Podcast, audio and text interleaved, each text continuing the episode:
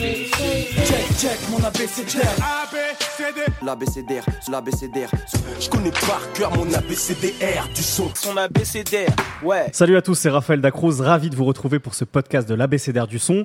Après une première expérience concluante pour faire le bilan de 2017, on s'est dit qu'on allait remettre ça pour parler du premier trimestre de rap 2018.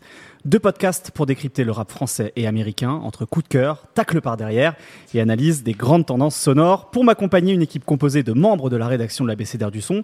Et pour ce podcast sur le rap français, j'ai à mes côtés plusieurs voix expertes. Je vais commencer par deux, euh, deux femmes qui nous accompagnent aujourd'hui. Wafa Mamesh, salut Wafa. Salut Raph.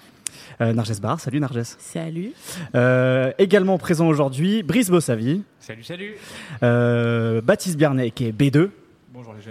Maxime Bizet. Zo, le rédacteur en chef euh, pff, euh, non officiel de la BCDR, on va dire. Le coordinateur. Le coordinateur. Et le nettoyeur parfois aussi. Le finisher. Euh, et également Aurélien Chapuis, qui est le Capitaine Nemo. Salut. Et tout à l'heure, nous rejoindra également Slurg sur un des sujets, parce qu'on va, on va aborder beaucoup de sujets aujourd'hui concernant le rap français, avec une promesse, on va pas utiliser une seule fois le mot Yankee, ni évoquer un reportage sur le streaming sur M6. On commence déjà avec vos coups de cœur, jingle. Alors, on va, on va faire un petit tour de table d'abord, justement, sur vos coups de cœur de, euh, de, de ce premier trimestre 2018. Euh, je vais commencer avec le bout de la table, là-bas à ma gauche, avec B2. C'est quoi le, voilà, le, le projet, l'album, la mixtape que, que tu as préféré sur ces trois premiers mois? Euh, c'est le projet Épicerie coréenne du groupe euh, Big Buddha Cheese. Mhm. Donc c'est euh, un album qui fait suite à L'heure des loups. Euh, c'est euh, Big Cheese, c'est un groupe de Montreuil composé de Fiasco Proximo et de Prince Wally. Mhm. Euh, précédemment, euh, les deux prenaient le micro. Euh, cette fois-ci, seul Wally, que j'estime être le meilleur des deux, Mhm. a pris le micro. Et c'est Fiasco qui produit, je crois, c'est ça Exactement, qui produit, qui arrange, qui mixe. Donc c'est un, un gain pour le groupe parce qu'on a concentré, à mon avis, le meilleur de chaque élément. Ils nous ont livré un projet qui est une sorte d'exploration de leur rêve américain, mais un rêve au sens propre du terme, un fantasme de l'Amérique. Mhm. Euh, donc euh, l'épicerie coréenne, ça incarne euh, spécifiquement ce à quoi leur fait penser l'Amérique. Donc ils développent ça à travers des storytelling, à travers des personnages, à travers des mises en scène musicales, à travers leur vidéographie aussi, leur imagerie. Euh, ils ont un son qui se rapproche euh, essentiellement par l'interprétation de Prince Wally de ce que pouvait faire euh, Time Bomb à l'époque, Mhm. et c'est assez flagrant Ouais, à c'est vraiment référencé Ouais, c'est ultra Prince Wally, ouais. référencé. Euh, alors que Prince Wally dit ne pas avoir tant écouté que cette rap français à l'époque. Peut-être parce qu'il amène les mêmes sources américaines que les, ra- les rappeurs de Time Bomb. C'est possible. Toujours est-il qu'il a invité Oxmo Puccino d'ailleurs sur un morceau Sur le dernier morceau, qui Jennifer. Jennifer, morceau. voilà, euh, qui d'ailleurs nous permet d'écouter un bon, voire très bon couplet d'Oxmo. En 2018, on, on savoure ça. Et euh, non, c'est un projet très intéressant. Il se démarque un peu du reste. euh, sans être un revival, mais disons que c'est une, touche particulière, un grain nostalgique, qui se traduit aussi euh, par, par toute cette imagerie qu'il développe, voilà, autour de, de vêtements vintage, etc. Précédemment, ils poussaient le vice jusqu'à enregistrer sur des bandes analogiques. Ils ont arrêté avec ça. Je crois qu'ils font encore leur clip en Super 8 ou je sais plus exactement, mais ils continuent sur ça. Et euh, non, ça, ça mérite d'être entendu. Et puis euh, Prince Wally, euh, un interprète à la voix chaude, chaleureuse, c'est un peu, ça se démarque de des surinterprétations. Ça, c'est c'est plutôt, c'est plutôt apaisant. Et, non, c'est un très bon projet. Très bien. Donc, Iblis Cohen de Big Buddha Cheese. Zo, toi, quel est le, le projet que tu as préféré sur ce premier trimestre 2018 Alors euh, moi c'est l'album d'un rappeur niçois qui s'appelle Zippo. Euh, qui rappe depuis quand même euh, une dizaine d'années avec euh, d'abord un groupe qui s'appelait Le Pacte, Mhm. euh, qui n'officie quasiment plus aujourd'hui. On peut pas dire que le groupe est mort, mais en tout cas il est en stand-by. Il avait sorti en 2012 un EP qui s'appelait Bûcheron, donc c'était un délire survivaliste euh, parfait pour écouter Notre-Dame-des-Landes en ce moment. Euh, Il y avait un côté un peu sympa dans le sens où euh, au-delà de l'engagement politique, il y avait un côté un peu humour un peu un peu mongol, autodérision, tu vois, genre le mec chantait maintenant j'ai une hache euh, en expliquant que ça lui ça l'aidait à résoudre ses problèmes. Euh, mais c'était quand même très engagé avec quelque chose d'un peu de post-apocalyptique.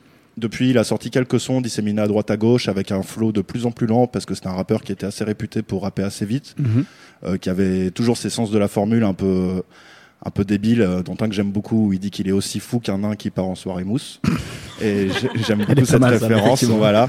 Euh, à l'heure des punchlines, je trouve que celle-là n'a jamais été citée, il fallait le faire. Et donc là, il a fait un album qui s'appelle Zippo contre les robots. Et Zippo contre les robots, en fait, euh, c'est très tourné sur l'influence bah, des technologies dans nos vies. Euh, qui prennent beaucoup de place. Les, les Premier single s'appelle d'ailleurs Google. S'appelle Google, tout à fait, parce que c'est le morceau le, plus accessible. Et d'ailleurs, j'appelle les auditeurs à ne pas s'arrêter à ça. C'est le seul morceau qui garde un peu ce côté mongol, mais pour moi, il n'a pas été poussé au bout. Alors que tout l'album, en fait, c'est 15 euh, titres, si je dis pas de bêtises, ouais, 15 titres, qui sont, enfin, plus une interlude, donc 14 chansons et une interlude, qui sont tout autant des, des synopsis ou des scénarios de, de science-fiction. Et vraiment, ce qui est excellent, c'est qu'au lieu de tomber dans un truc moral, genre euh, comme Rocking Squat a pu faire, ou Davodka qui est très dans un truc euh, dans le réquisitoire, Zippo raconte des, des histoires avec euh, évidemment de l'engagement derrière, hein, mais transporte à chaque fois dans un univers. Donc, On a l'impression de passer un petit peu dans des câbles Ethernet parfois. Il y a, y a tout à fait ça, et surtout si tu as un peu de culture science-fiction, que ce soit en littérature, en, en, cinéma ou quoi, ou même si tu as pas, parce que c'est peut-être une porte d'entrée vers ça finalement cet album aussi pour les gens qui en ont pas on se retrouve dans plein d'univers qui sont vraiment euh, hyper bien dépeints, hyper bien mis en scène, qui ont toute une histoire qui est jamais chiante. Euh, il y a de tout musicalement, faut pas s'attendre à du boom bap, c'est pas vrai. Il y a y a un son complètement cloud qui s'appelle la mer monde qui est sur la, la surpopulation, enfin, le risque de surpopulation mondiale. Euh, il y a évidemment un peu de boom bap, mais très peu. Il y a des choses un peu trappées. Il y a il y a, y a, des presque des balades, notamment un, tête, un texte qui s'appelle L'homme à la tête creuse, euh, qui dépeint euh, quelqu'un qui, qui meurt tout seul devant sa télévision et donc on retrouve son squelette un an plus tard, mais elle, la télé tourne encore. Donc la question c'est qu'est-ce que le mort a regardé pendant un an en fait? Voilà, il y a, y a, pas mal d'histoires comme ça. Ça peut paraître un peu noir vu comme ça, mais en fait c'est un peu euh, dystopique effectivement. Ouais. C'est ouais, c'est dystopique, mais euh, ça, ça, laisse vraiment réfléchir et on s'ennuie pas une seule seconde, comme dans plein de films de science-fiction ou d'œuvres de science-fiction. Très bien. Narges, toi, c'est quoi le projet que tu as préféré sur ce premier trimestre? Eh ben, pour rester sur le côté euh, cinématographique, euh, moi, je voulais parler de La Vie augmente euh, volume 2. Donc, c'est le deuxième projet de La Vie augmente de Isha. Et pourquoi ce projet-là? Parce que pour moi, en fait, Isha, il y raconte des vérités un peu toutes nues qu'on n'entend pas beaucoup. C'est-à-dire qu'il parle, par exemple, du fait qu'on peut bah, avoir des problèmes mentaux. Il parle de la souffrance qu'on peut avoir quand on est un homme noir. Euh, du fait qu'il a été euh, ancien, enfin, ou qu'il a été alcoolique en tout cas.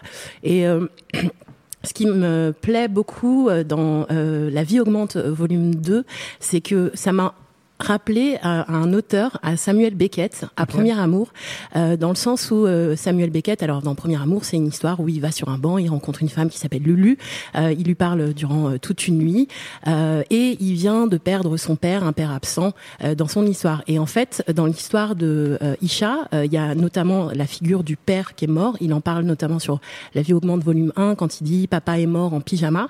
Donc je trouve que phrase très très forte parce que c'est là pour le coup c'est des vraies vérités qui sont dites. Euh, cette histoire de, de, de père euh, parti, on le retrouve, euh, on la retrouve pardon euh, dans La vie augmente volume 2 à plusieurs reprises. Il reparle du fait qu'il a perdu son père mhm. et il et, et, y a toutes ces choses autour de toutes les difficultés qu'il a pu euh, euh, éprouver, Isha, euh, dont il parle avec un, un, un message euh, d'espoir. Moi, je sais que on s'est rencontrés et le premier truc qu'il m'a dit, c'est euh, la vie augmente, euh, c'est un rayon de soleil. C'est un peu comme si on était pour le soleil moment. sur ma peau. Voilà, ça, ça renvoie à ça. Ce qu'il dit d'ailleurs dans vers des destins généreux. Ouais, c'est ça. Et donc, je trouve que c'est assez incroyable, notamment par rapport à cette idée de grand retour dans le rap. voilà. Ok, très bien. Et ben voilà, La vie augmente volume 2 de Isha, rappeur belge. Wafa, je me tourne vers toi. Quel a été ton projet préféré sur ce premier trimestre 2018 Et je crois qu'on va rester en Belgique d'ailleurs. Ouais, c'est ça. Mon projet préféré, euh, c'est le projet de Swing, intitulé Marabout. Euh, j'ai beaucoup aimé ce morceau parce qu'il m'a ce, cet album parce qu'il m'a vraiment touché par son ambiance et par la voix ronde en fait de Swing. Euh, personnellement, je voilà, je connaissais pas. J'ai appris ensuite qu'il était backer de Romeo Elvis. Et qui fait partie et, de l'ordre du commun également. Exactement. Et euh, j'ai beaucoup aimé ce projet parce que c'est un projet à la fois euh, léger, euh, mais profond par les thématiques aussi très personnelles qu'il aborde, euh, que ce soit son rapport euh, à la musique, à l'argent, un très joli morceau sur sa mère, euh, aussi les souvenirs via sa grand-mère. Et en fait, ce qui m'a un peu, enfin, ce qui m'a intrigué et pourquoi j'ai aimé, c'est que je me suis dit que finalement, c'est un rap, en fait, un peu jazzy, un peu soul, un peu daté, mais en fait, il, il a réussi. Bien, ouais. C'est ça. Mm. Il a réussi à le rendre tendance, en fait. Et moi, c'est le genre de rap que j'aime beaucoup, mais euh, c'est vrai que généralement, ce genre d'album euh, n'est jamais aussi mis en avant, en tout cas pas par certains médias généralistes. Et euh, je pense que le fait que ce soit un jeune Belge aussi qui gravite autour de, tout, de toute cette, de tous ces artistes qui sont en train de, de péter le score en, en ce moment, je pense que ça l'a aidé. moi, cet album me fait un peu penser vraiment une très légère comparaison à l'album de Samir Hamad, mm -hmm. parce que finalement, ça, Jovante, parce que ça reste daté, ça reste super bien écrit. Euh, mais en même temps, c'est pas old school. Et euh, c'est vrai que voilà, ce, ce genre d'album n'a jamais, euh, n'a jamais connu le succès qu'il méritait. Euh, et puis j'ai aimé cet album aussi par l'emballage qui est très attirant, que ce soit euh, euh, finalement la pochette qui est fleurie, fleurie simple, simple et efficace parce qu'on pourrait s'attendre à un album de soul, on pourrait s'attendre à, de la new soul. et puis avec des clips très bien réalisés. Donc ouais, c'est vraiment ce genre d'album que, que, j'apprécie. Pour lui, c'est un EP, mais je pense que c'est pour un premier projet, c'est un album très cohérent. Donc j'ai été très surprise et euh, voilà, j'ai beaucoup aimé ce projet. Très bien. Je crois que Brice partage ce coup de cœur pour le premier trimestre 2018. Exactement, j'ai choisi le même disque. Euh, je pense que Wafa a presque tout dit, mais euh, ce que j'ai vraiment aimé en fait, c'est la sincérité qu'il y a dans, dans les textes de Swing. Euh, qui sont euh, pourquoi vous rigolez là? Euh, et, et, en fait c'est je pense qu'il y a vraiment beaucoup de potentiel parce que il parle vraiment à nu en fait il discute de sa famille du fait que sa, sa mère euh, comprenne pas qu'il fasse du rap et pas des études euh, et tout ça c'est vraiment quelque chose qui m'a touché moi et c'est pas non plus rétro en fait il y a le motel qui bosse beaucoup avec Romeo Elvis qui a fait deux ou trois prods sur le disque. Euh, les featurings sont réussis aussi. Enfin, il y a un truc très authentique qui, moi, m'a vraiment parlé, qui en fait un peu mon rookie préféré de ce début d'année. Très bien. Et enfin, je vais terminer ce tour de table avec euh, le Captain Nemo. Ouais. Dis-nous tout, quel est le projet que tu as préféré en ce début d'année 2018 euh, Moi, c'est l'album de Grumps, sans titre 7, qui est sorti en tout début d'année. Mm -hmm. Parce que, voilà, Grumps, c'est un mec euh, que je suis depuis pas mal d'années, on va dire, depuis presque le début où j'écoute du rap. Et en fait, euh, je pense que en y réfléchissant, quand l'album est sorti, je me suis dit, c'est peut-être le seul mec euh, qui a eu un parcours similaire à mon écoute de rap. C'est-à-dire, en gros, je l'ai jamais perdu. Il était toujours là. C'était un peu comme, euh, tu vois, ton, ton petit nounours quand tu dors la nuit, qui est toujours là, même quand tu as 18 ans, tu le gardes quand même parce que c'est important. Et bah, Grumps, même si c'est pas un nounours du tout, c'est un peu comme ça un compagnon un euh, de mon écoute. Ouais, en fait. Euh, Ouais, surtout il a il a affronté quand même les vents et marées à une époque où ouais. euh, le rap euh, faisait pas d'argent du tout, où même les scènes n'étaient pas trop répercutées. Il fait partie de ce fameux rap alternatif euh, qui n'a pas d'étiquette réelle, où tout le monde en est sorti frustré, énervé, sur les nerfs, vraiment dur. Et euh, lui, il l'a vécu complètement autrement, plus comme un gitan ou un punk, mais pas sur la même frustration, on va dire, parce qu'il a traversé d'autres époques, là où les autres ont laissé beaucoup plus de temps pour revenir lui il est jamais parti en fait. Et même quand il s'énervait en fait le truc de Graham c'est que peut-être il s'est énervé tous les ans. Donc au final ça a fait des cycles beaucoup plus courts d'énervement qui lui ont c'était sain. euh, voilà. ouais pour le coup ça lui a permis d'être un peu dans toutes les affaires euh, même avec les renouveaux euh, à la 1995 à un moment ou pas. Et donc je trouve cet album c'est le point un peu final d'un parcours ou le point de départ d'un parcours euh, semé d'embûches et de multiples styles musicaux. Je pense qu'il a défriché pour plein de gens. Euh, et en La fait, fameuse Dipro. Dont, ouais, se, ça. et puis voilà, ça peut aller de d'avoir poussé un petit peu d'ici de la peste dans ses frontières et en même temps d'avoir euh, un peu ouvert euh, d'autres frontières pour des mecs comme Romeo Elvis par exemple qu'il mmh. a invité sur son album et qui va dire que c'est une de ses influences principales. Et en même temps il est intouchable. Euh, t'as l'impression qu'il fait vraiment euh, ce qu'il veut quand il veut. Et je trouve sur cet album l'esprit qui a un peu euh, Grumps depuis le début moi ce qui m'a parlé il est vraiment là du début à la fin sans euh, moment un peu creux ou plus compliqué à comprendre.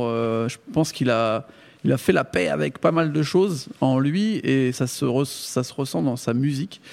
Donc il y a un peu tout résumé, euh, tout ce qu'il a pu inventer ou tout ce qu'il a pu euh, fournir en. C'est une bonne synthèse quoi, cet album. Ouais, une bonne synthèse et en même temps, euh, surtout au niveau écrit, je pense, à une époque où Grums il était un petit peu peut-être fouillis, où il partait un petit peu dans tous les sens, il y avait de la technique pour de la technique ou, ou parfois même du du de l'expérience artistique pour l'expérience artistique. Là, je pense qu'il a regroupé tout ça pour en ressortir une vraie histoire. Ok. Celle avec sa fille notamment mhm. et, toutes les fêlures qu'il a pu avoir en lui. Et je suis content en fait que cet album sorte. même moi, ça m'a fait du bien, tu vois. Quand je l'ai écouté, je me suis dit cool. Je suis, je suis heureux que cet album sorte. Très bien. Et ben voilà, c'était vos coups de cœur euh, de, de, de, la rédaction de la BCDR. Et euh, ensuite, je vous, je, vous ai, je vous ai imposé un peu un exercice. Je vous ai demandé de chroniquer des disques importants de ce début de d'année 2018. Jingle. Check, check, mon Alors, Petit tour de table, euh, je vais vous demander donc à chacun de, de nous présenter un disque important de ce, ce début d'année, d'en dire ses points forts, ses points faibles, pourquoi, pourquoi ça compte en 2018 cet album.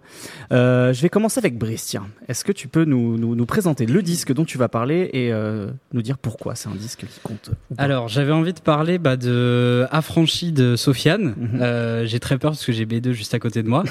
Alors pour, pour, pour, ceux qui ne comprendraient pas cette private joke, c'est parce que lors de notre bilan 2017, B2 avait à juste titre émis des, des, critiques assez, assez sévères sur, euh, sur, Fian, sur Fianso et son, son parcours euh, de 2017 et son personnage. Mais qui était pour euh, une bonne partie aussi justifié. Voilà, c'est pour ça que j'ai dit à juste titre. Et, et en fait, c'est aussi par rapport au débat qu'on avait eu à Noël dernier sur Sofiane que j'avais envie de parler d'Affranchi parce que euh, donc on le sait donc Sofiane 2017 c'est une année complètement dingue.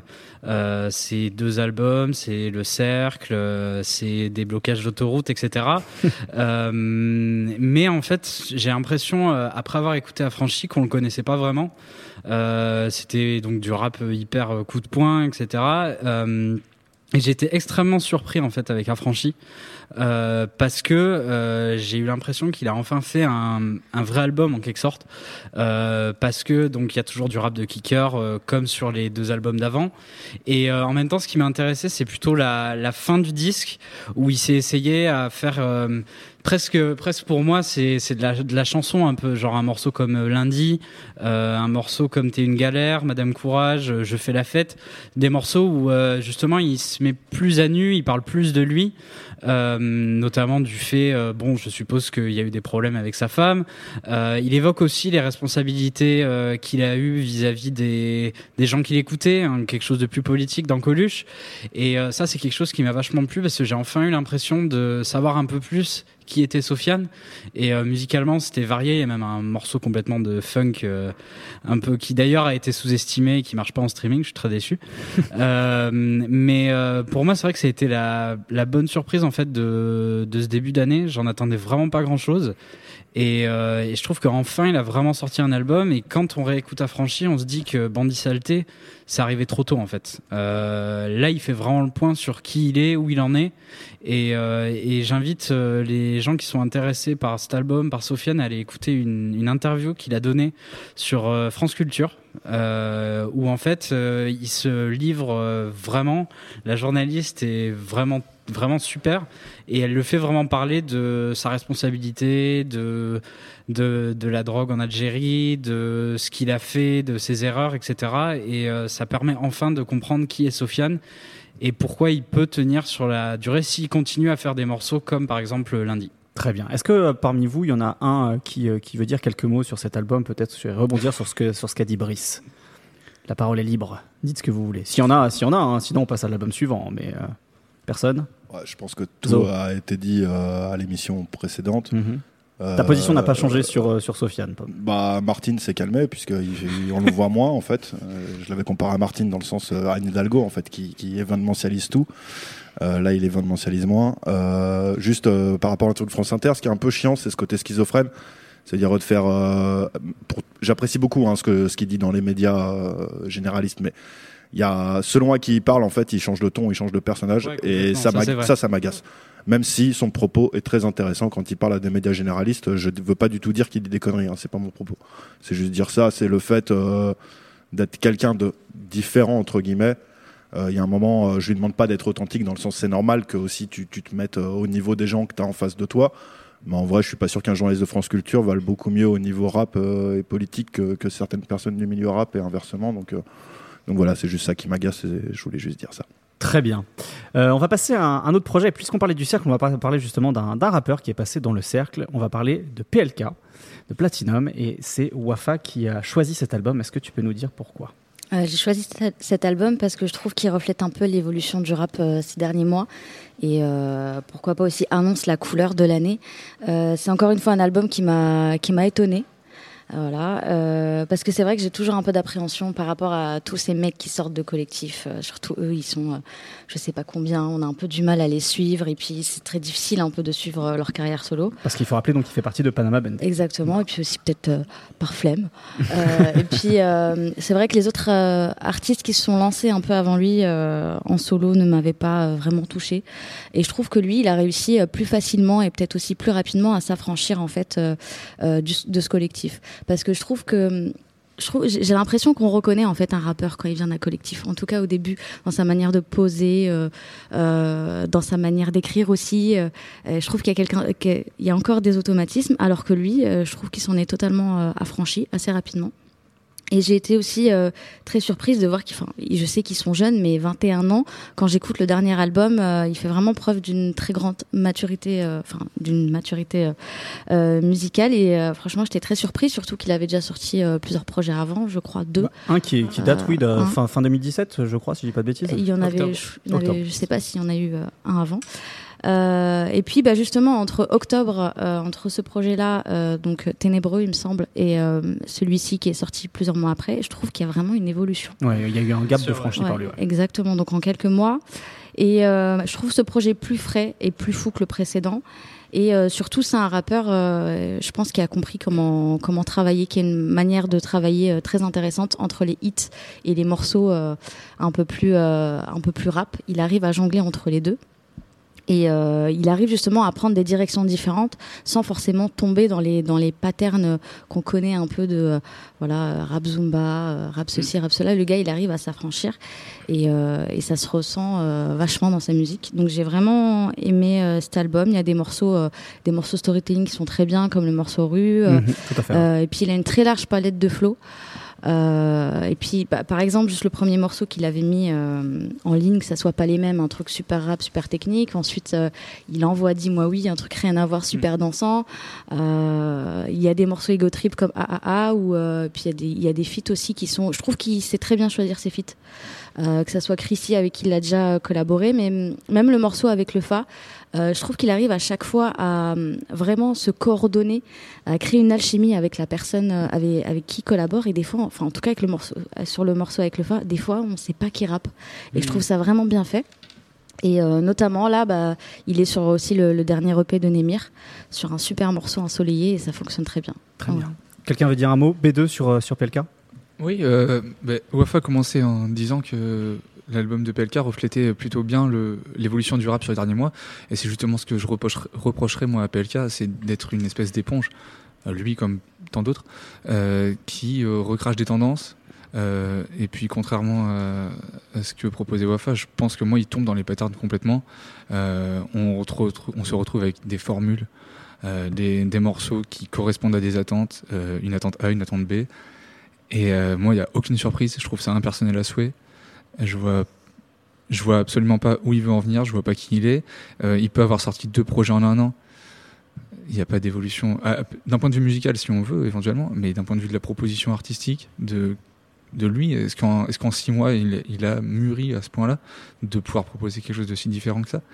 Et es à ce qui est de la maturité, euh, enfin, quand j'écoute des garçons comme SCH, euh, par exemple, qui a 23 ans, écrivait des textes qui sont 100 fois, 200 fois plus puissant que ce que peut écrire PLK. Moi, quand j'écoute quelque chose comme euh, Isée, je suis atterré par la vacuité du propos. C'était pas du tout une maturité euh, euh lyricale. C'était ah. vraiment quelque chose de musical. Non, non, là, il n'y a pas vraiment de, de Enfin, j'ai pas du tout justement parlé du contenu. J'ai vraiment parlé de l'emballage.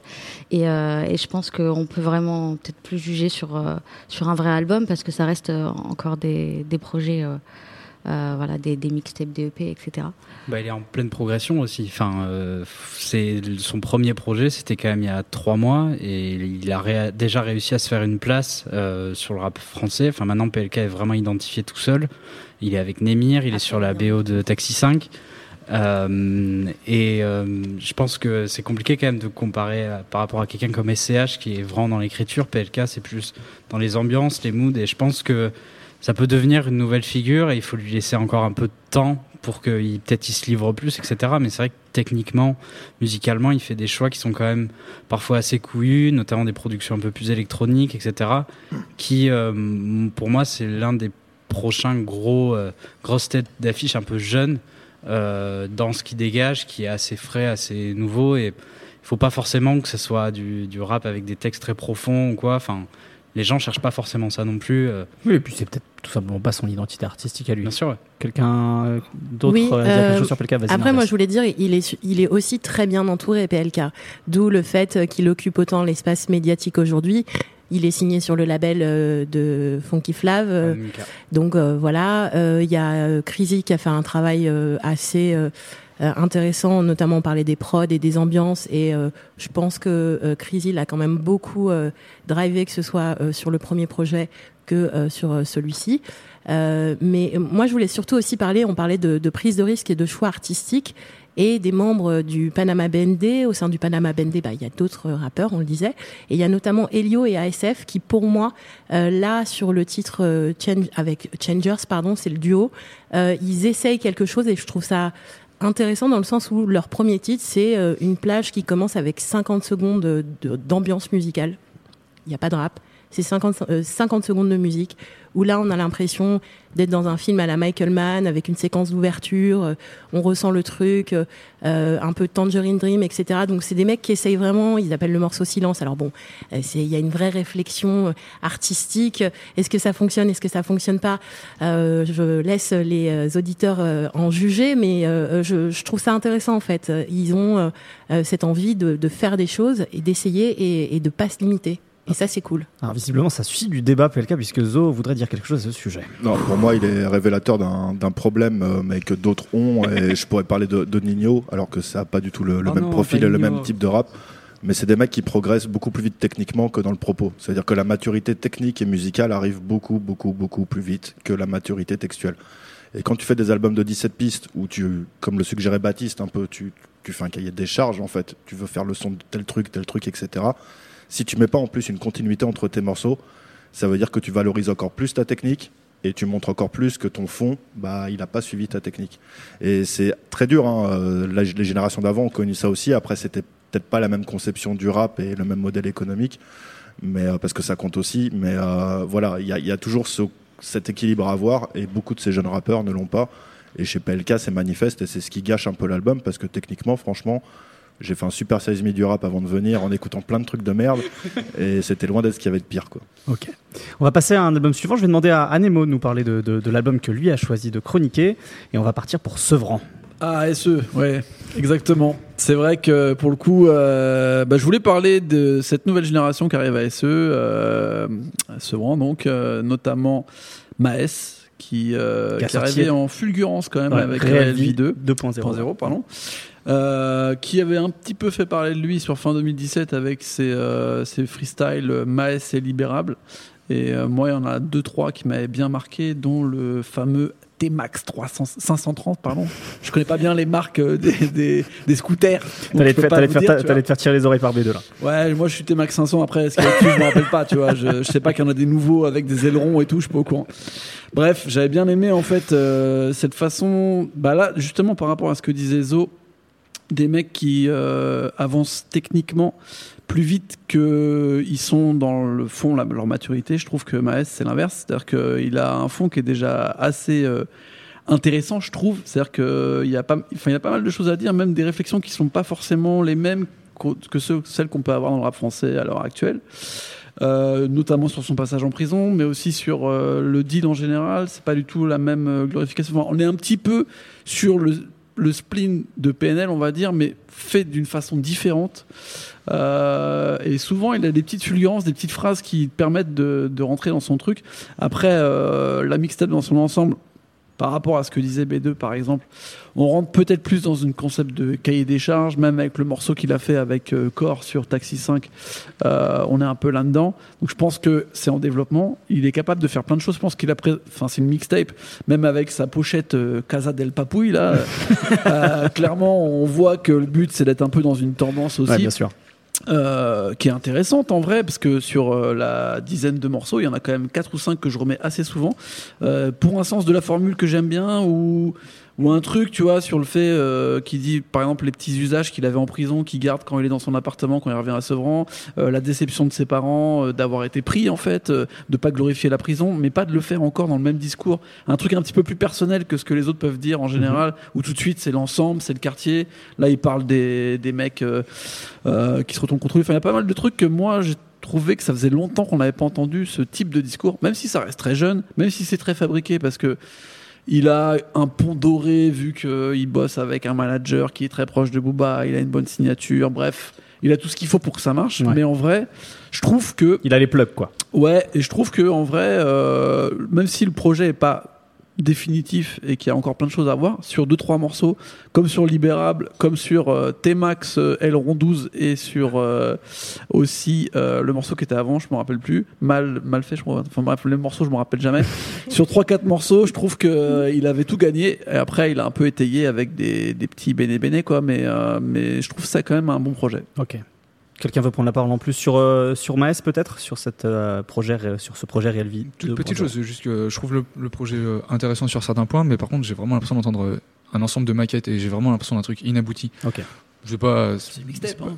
Après, non, ouais, ouais, mais je, il y a, le il y a des mixtapes parfois où c'est pas forcément des, des, des maquettes. Mais, c'est ça qui est intéressant, je trouve. Justement, ce côté un peu inabouti, brut, vif.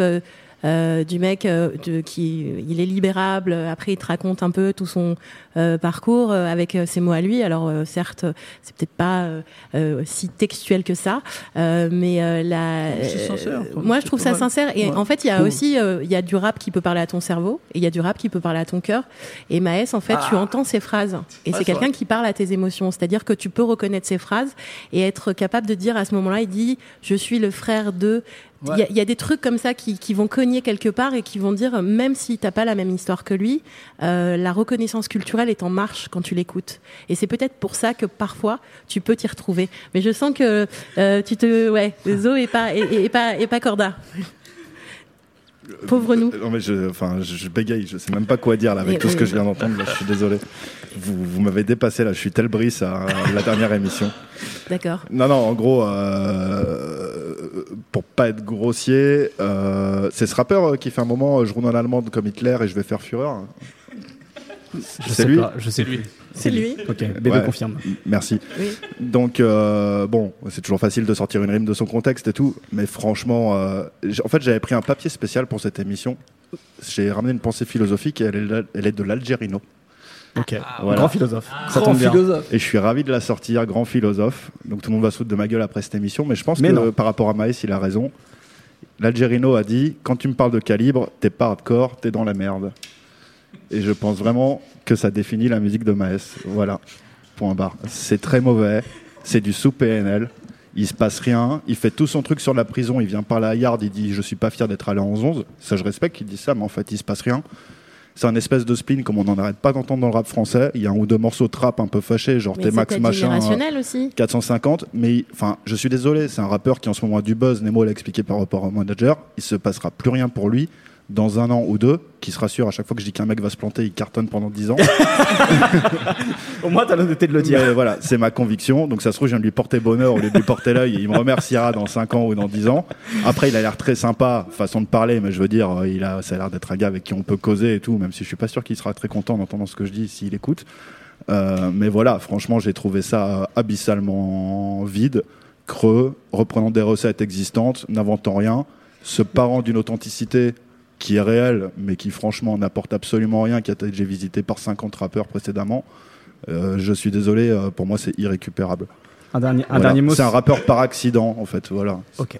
Un dernier mot sur Metz avant de, parler un, avant de passer un autre On va dire que ce qu'il dit, c'est un accident aussi. Très bien, je te remercie. Je te laisse la parole, euh, Narges, puisqu'on va rester à Sevran avec toi. Ouais, et on va rester dans, je pense, euh, les, les, les abysses. Quelque part, euh, ça va fortement plaire à, à, Zo. Moi, je voulais parler de 13 blocs et du projet. SE, SE. C'est ça, triple S, triple S sur Soif Sous. alors, voilà, 13 blocs, groupe de Sevran. ils ont sorti c'est ça, avec euh, Dosté, euh, Olpi, euh, CDK et Z. Ils ont sorti un, un projet, une mixtape qui s'appelait Vue, violence urbaine, émeute en 2016, si je mhm. dis pas de bêtises. Et donc, bah, il y a ce nouveau projet, cette mixtape qui a été entièrement travaillée avec Icaz. Ouais, tout à fait. Et alors, ce que je trouve hyper intéressant, c'est que il y a euh, une vraie harmonie euh, au niveau de, la musique, du coup, parce que c'est un projet qui vous prend de, du, du, premier titre jusqu'au dernier, qui finit sur un point d'interrogation. Qu'est-ce que ça va devenir un peu 13 blocs? Et puis, c'est ponctué par des choses assez un peu contine, notamment il y a cette interlude qui s'appelle Mood, sur mhm. laquelle on a on a on a on a Z euh, qui est là en train de faire. Euh, c'est comme si on disait promenez-nous dans les bois pendant que 13 blocs. Il y, a y a des ritournelles comme ça. Il y a, des trucs comme ça que, que je trouve très entraînantes. Euh, après, euh, c'est toujours la même somme, j'ai envie de dire. c'est un truc qui martèle depuis vu. Alors c'est toujours c'est c'est sueur, soif, sous le sueur pour essayer d'essayer euh, les sous. Euh, enfin voilà, euh, la soif. c'est le charbon quoi. C'est le charbon, c'est le charbon. et, et, je trouve ça cool de, de voir cette évolution. Sur le premier projet, c'était c'était trappé, mais c'était beaucoup plus énervé quand on sentait les, les mecs, voilà, qui, qui ils, y, allaient quoi. Il y, a, plus de il y a plus de douceur. Et là, il y a un, plus de douceur. On sent qu'ils commencent à prendre un peu l'autoroute, la A1 ou peut-être la A3, et que ça commence à se, ça roule quoi. Ok. Voilà. Est-ce que certains sont inspirés par cet album également? Alors il, y a, alors il y a Seb qui nous a rejoint, euh, donc membre de la BCDR du son qui nous a rejoint autour de la table. Euh, tu voulais dire quelques mots autour de, cet album de 13 blocs euh, Ouais, je voudrais dire juste deux, trois mots. Euh, peut-être par rapport déjà au projet, qui est vraiment un très bon projet, je pense, qui est très bien produit par ICAS notamment. Mm. Après, moi, j'ai des affinités particulières par rapport au travail d'ICAS parce que je l'ai beaucoup suivi quand il a commencé avec Nasty Ish où il y avait euh, des sonorités très app avec des caisses claires qui, en fait, qui ressemblent à J Dilla. Mhm. Et là, qui se retrouve avec 13 blocs, c'est assez. Euh, en fait, c'est un mélange des genres euh, que personne, je pense, aurait pensé. Et c'est aussi un beau voyage, entre guillemets, dans sa musique. C'est-à-dire que partir de ces influences-là et en arriver à là, avec un truc qui est très léché, très sophistiqué, c'est très bien. Et après, plus, ça, c'est plus de mon avis personnel. Je pense que c'est un producteur qui fait bien son chemin je pense qu'il s'établit presque comme une identité, enfin comme une entité en fait. Mm. C'est-à-dire que dans les collaborations euh, un peu producteurs et rappeurs, clairement, je pense que s'il y avait un échiquier en termes de producteur, il a, il a, il a, il a bien, bien bougé son pion en fait. Et donc du coup, euh, ce qui est très intéressant aussi dans sa musique, parce que je l'ai interrogé, je l'ai interviewé. Normalement, il y avait quelque chose qui devait sortir, mais ça s'est pas bien passé, donc ça sortira pas. C'est que en plus de ça, quand il produit, c'est qu'il a une vraie vision du mix. C'est-à-dire, euh, il, envisage comment sa musique devrait sonner, comment la caisse devrait taper. Et je trouve que dans les producteurs, en tout cas français, il y a peut-être pas tout le monde qui envisage ça. Et du coup, c'est là où je trouve que Ikaz, il, est là où il fait son trou, c'est qu'il a une manière de visualiser la musique que beaucoup n'ont pas en fait.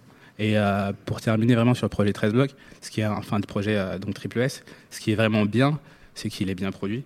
Et euh, ça va faire du bien, je pense, au, rap français parce qu'il y a une démarche. Mm. Et j'espère que tous les producteurs qui commencent un peu à sortir euh, et à essayer d'être une image vont aussi prendre conscience qu'il faut savoir bien produire et peut-être amener d'autres choses dans l'univers et pas simplement faire des, des recettes, la même chose. Et, et sur ça, c'est plutôt bien. Et je peux rajouter, euh, euh, parce que ça me fait penser à ça, ce que je trouvais super intéressant aussi, c'est que sur par exemple un titre même comme Calibre, quand on, entend euh, De Sté qui dit Calibre lourd, Calinou aussi pour certains, euh, Calinou, on veut des Calinou toujours. ce, qui est, ce, qui est, ce qui est assez rigolo, c'est qu'il a une façon de, de, de, de, chanter, presque une complainte qui rappelle vachement à la musique orientale. Euh, T'as l'impression parfois que, alors je sais pas si c'est Kaz ou si c'est De Sté, je pense que c'est peut-être plus Kaz, mais qui, qui a eu un, un vrai aussi apport euh, dans, dans, sa façon de faire de la musique, qui vient de la musique orientale. Et tu, tu peux l'entendre dans, dans, parfois dans les mélos euh, de, de 13 blocs. Et, je trouve ça cool, euh, parce que c'est de la trappe. Et tu as, ce truc un peu qui part ailleurs aussi. Donc ça, voilà, ça nous emmène. Très bien. Et on va finir cette, cette série de chroniques avec Toiseau, puisqu'on va parler également d'un rappeur du 93. Ouais, mais finalement, je pense que j'aurais préféré continuer à parler de 13 blocs, c'était intéressant. non, il retourne. Il faut, il faut qu'on, il faut qu'on avance dans ce Juste big up d'avoir parlé de mood parce que ça laisse la place à, à Ikaz et ça, c'est cool. Euh, moi, je voulais parler de Rémi. Mhm.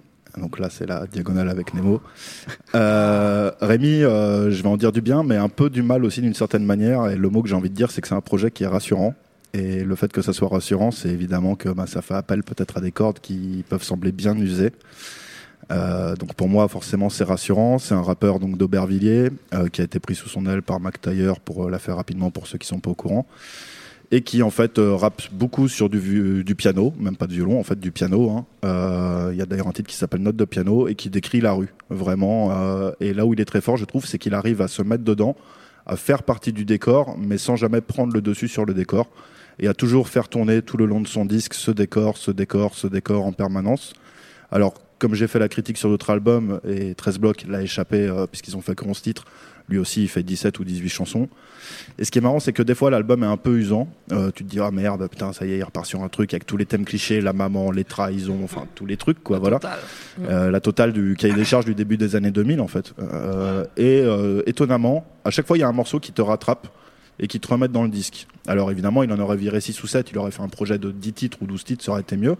Mais je trouve que jusqu'à la fin, il y a toujours un titre qui te rattrape. Il y a même un piano un peu de jazz, un peu envolé euh, sur un morceau dont le nom ne me revient plus, mais c'est vers la piste 14 ou 15 qui, fonctionne bien et c'est très étonnant de l'entendre sur un son comme ça.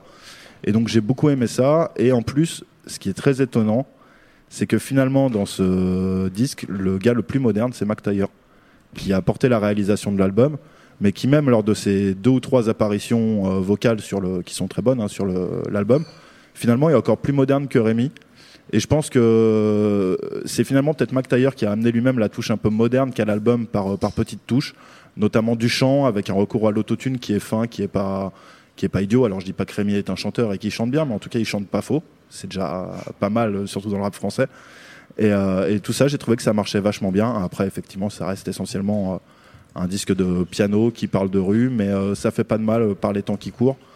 Et aussi, il fait corps avec l'instru souvent et avec surtout son propos. Et ça, c'est appréciable quand j'entends des Sofiane ou des Nino qui gueulent tout un album entier et qui te roue de, coups dans les côtes et de patates par terre et tout. Ce que tu avais appelé le rap AK. Le rap AK, exactement. Le rap dans le dernier podcast. Voilà, mais on ne reparlera pas de rugby. Euh, voilà. J'ai beaucoup aimé que Rémi, lui, fasse corps euh, selon les titres et que vraiment il s'adapte à chaque chanson et qu'il se décide pas de faire un truc de pleureur du début à la fin ou l'inverse. Nemo, tu veux dire quelques mots sur Rémi? Ouais, bah en fait, euh, je voudrais juste rebondir parce que je pense qu'en fait, les critiques que je pourrais avoir sur l'album de Rémi, c'est les critiques que Zo a pu avoir sur la mixtape de Maes. C'est-à-dire euh, finalement euh, de faire un cahier des charges d'une période celle plus des années 2000, là où Maes il fait plus celle des années 2018, donc plus proche de nous, on va dire, euh, où il va être plus dans une sorte d'émotion, alors que Rémi va être dans ces phrases interminables avec triple syllabe où je ne sais plus ce qu'il veut dire à la fin, et où il parle ouais des trucs un peu euh, des violons quoi, de, de on lance même l'accordéon, je pense que là il y a l'accordéon qui est sorti carrément. Donc euh, c'est vrai que moi personnellement, je pense que c'est pour un public particulier et ça touche euh, vraiment euh, les mecs qui ont kiffé le, rap euh, français des années 2005, 2007. Là le public du côté SR en gros, quoi, c'est ce que tu es en train de dire. Ouais, non, pas forcément. Plus des trucs en direct de la cave, là, les trucs un peu néochrome, mais pas, mm. pas, pas forcément, euh, tu vois, bien. Et après, il y a des très bons morceaux, je suis d'accord. Moi, je trouve que par contre, euh, on se perd euh, très vite dans l'album et que je le retrouve pas en fait à partir du moment où même s'il y a des pas qu'il te rattrape à certains moments quand même régulièrement? Si, mais vu que moi, c'est pas un style de rap qui me parle déjà de base, c'est ce que j'appelle le piano violon euh, de qui m'emmerde en fait vraiment, hmm. tu vois. Bah finalement, d'avoir des jeunes qui reprennent ce genre de truc, quasi ça me fait peur, surtout quand il dit que c'est pas des albums qu'il a saigné, que c'est juste pour lui le rap c'est ça quoi, tu vois. C'est-à-dire que c'est pas en plus là où par exemple 1995 voulait reprendre des classiques et dire ouais Danny Dan je connais tout par cœur et tout là c'est même pas ça là c'est genre euh, quasi pour lui le rap c'est ça c'est comme un mec qui arrive dans le rap et qui a écouté que Eminem et qui va te dire euh, genre euh, c'est comme ça que j'aime bien le rap quoi je l'ai pas dit mais je l'ai interviewé je l'ai un peu testé sur sa culture rap et effectivement elle est ça ça m'a vraiment chagriné. Elle est abyssale. Il, il, a il, s'en cache pas hein. alors à moins que ce soit une posture mais il, ne, connaît rien du tout en rap quoi. C'est c'est affligeant effectivement et ça donne à la fois la force et la faiblesse de l'album. La faiblesse, c'est celle que Nemo décrit, c'est pas mon avis. La force, c'est celle que moi je décris, c'est d'avoir une identité, un ADN ancré en soi et de le porter euh, comme une couleur en fait. Mais... Je suis d'accord, mais c'est vrai que pour un mec comme moi qui aime bien mm. quand c'est assez référencé ou quand ça peut se mettre dans un milieu musical, euh, tu vois, dans, dans, dans, ma galaxie musicale, là le fait que tu sens qu'il y a quand même très peu de références dans son style, euh, ça fait qu'au final il refait des choses qu'on a déjà entendues des milliers de fois, des fois mieux et surtout il y a 10 ans quoi.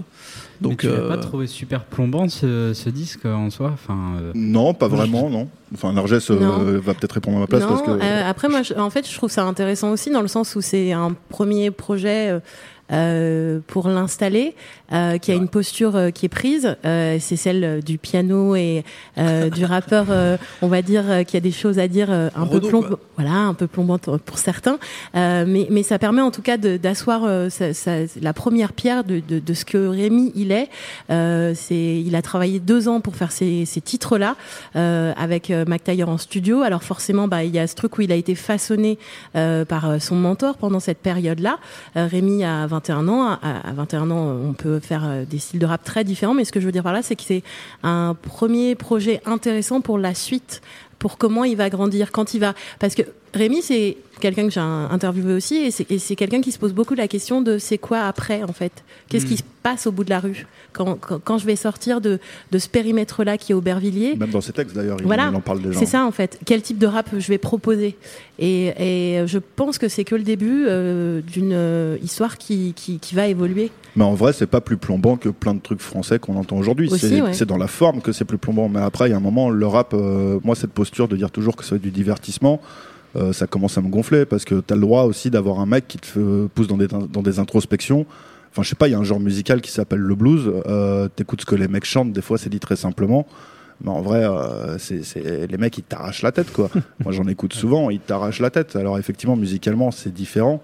Mais il y a un moment, il faut arrêter aussi avec cette dictature du divertissement. Euh, dès que c'est plombant, c'est mauvais, quoi. C'est pas qu'histoire de divertissement. Là, le blues 2018, pour moi, c'est PNL. Là, il te fait le blues de 2002. Non, c'est le trip hop, c'est pas euh, pareil. Sniper cynique. non, c'est le trip hop, c'est pas Après, pareil. Après, il peut y avoir plusieurs euh, formes de, peut-être de blues en, en 2018. Je dis pas le contraire. Je dis juste que la corde euh, qui est touchée, celle du piano-violon que j'ai toujours conspué ne parle pas, tu vois, c'est perso un peu, tu vois, mais c'est juste pour dire que euh, des projets qui peuvent être très éloignés, comme celui par exemple de Maes et de Rémi, jouent sur des cordes qui sont différentes, mais qui sont plus ou les mêmes. Ils sont mis en avant par des mecs qui sont déjà en place. Mmh. Euh, ils sont avec un cahier des charges un peu de tiens Rémi, toi ton truc, c'est l'ADN, c'est de faire du rap plombant, euh, piano, avec des introspections, avec des rimes multisyllabiques à l'intérieur. Fais-le pendant un album. Maes, tu as plusieurs possibilités de faire des morceaux un peu cahier des charges, un peu comme ce que PLK a pu faire. On teste, c'est une mixtape. Pour moi, c'est des projets qui sont finalement assez similaires, sauf que ça joue pas sur les mêmes cordes. C'est tout. C'est pas les mêmes couleurs. C'est tout. exact. Alors, on va terminer cette, euh, cette séquence chronique avec, euh, avec toi, B2, puisque là, on va descendre dans le sud, on quitte le 93. Ouais, on descend dans le sud, on descend à la fois dans, dans le 13, dans les Bouches-du-Rhône, et puis à la fois encore plus au sud, en Algérie, et même en Kabylie, avec euh, YL et son album Confidence. Euh, qui pour moi euh, oui, euh, semble se placer en très bonne position pour être un des meilleurs albums, du moins dans les albums major sortis cette année. c'est une belle affirmation alors que c'est que le premier trimestre. Ouais. T'imagines toi? À, quel point j'ai aucun espoir Dis-nous toi alors sur cet album, pourquoi, pourquoi justement tu penses Au-delà du fait qu'il soit comme celui de Rémi, un peu trop long. Euh, je trouve que c'est un très bel album. C'est un album de rap français en même temps. Hein. Ouais. C'est un peu une tradition. C'est pas faux. Euh, YL euh, s'affirme comme euh, ayant une identité propre, personnelle, donc qui, comme je disais au début, est un mélange entre l'Algérie et, et, les Bouches-du-Rhône. Donc, c'est-à-dire des références qui sont celles des jeunes de 20-25 ans actuellement à Marseille, avec avec tout ce côté euh, voilà ben, en bas de en bas de sa rue au, PMU du coin avec ceci cela. Et puis avec l'héritage qu'il a derrière lui celui de son père celui de son grand-père euh, celui qui devra livrer à ses petits frères et aux générations suivantes. Euh, d'un point de vue mélodique il, il, va piocher du côté des, des mélodies euh, algériennes et kabyles précisément avec notamment ce morceau avec Soul King Vainova mhm. en, en référence à, à Idir euh, et je trouve que c'est un très beau projet. Et YL, ce que je reprochais par exemple tout à l'heure à PLK concernant un manque de maturité euh, textuelle, même de maturité, je dirais, dans, dans le. Enfin, après, c'est tout personnel, dans le développement euh, personnel. Mhm, mhm. Je trouve que YL, qui a peu ou prou mon âge, je crois, 23, 24 ans, quelque chose comme ça, est quelqu'un de très mature. Tu vois, à 24 ans, on a le même âge et j'ai l'impression qu'il va me donner des choses de lui, ce qui n'est pas le cas de tout le monde. Et je trouve que c'est riche, c'est fort. Euh, Ensuite, d'un point de vue rap, il s'inscrit dans un héritage que moi j'aime beaucoup, à savoir celui de, bon, précédemment Niro, dans les plus récents. Si on remonte un peu l'arbre généalogique, on est arrivé sur, euh, sur Salif, sur Rof, euh, avec ce côté très, très authentique. Euh, mais authentique qui n'est, bah, authentique, quoi. Il n'y a pas de, il a pas de recherche particulière. Il n'y a pas de calcul précis. Euh, même si ça échappe bien sûr pas forcément à quelques, à quelques obligations de, de résultats, mais je trouve qu'il il a livré un projet personnel avec, par exemple, un titre comme 4 tours, que je trouve une immersion dans, dans un quotidien triste, qui est sublimé d'ailleurs par le clip, où on, pour, juste pour remettre les choses en place, euh, l'introduction du clip euh, consiste à voir ses amis partir en, boîte de nuit dans une voiture de location et YL qui décline l'invitation en disant qu'il va rester euh, chez lui dans ses quatre tours, à savoir la cité d'Herbel à Marseille, pour écrire. Et c'est un clip en noir et blanc. Et je trouve que tout est résumé chez YL, c'est-à-dire il, essaie de résister au, au succube, il essaie de résister aux tentations de, qui sont les nôtres de notre génération. Et à côté de ça, il développe sa propre personnalité. Il développe, il essaie de grandir, de de pas attrister sa mère, euh, d'assumer l'héritage de son grand-père. Et voilà, je trouve ça beau. Puis quelque part, il est aussi peut-être symptomatique de la bonne santé euh, du, rap marseillais de rue euh, ces, mm. ces, derniers mois, voire ces dernières ouais, années. tout à fait. Je pense qu'il s'inscrit complètement dans cette lignée. il, il, ravive la flamme du Raluciano, comme a pu le l'amorcer Jules il y a 5 ans, et comme on peut le faire d'autres entre-temps, qu'il s'agisse de Naps, qu'il s'agisse de Ous, qu'il s'agisse de YL, qu'il s'agisse de Ghetto Phénomène, qui tu veux.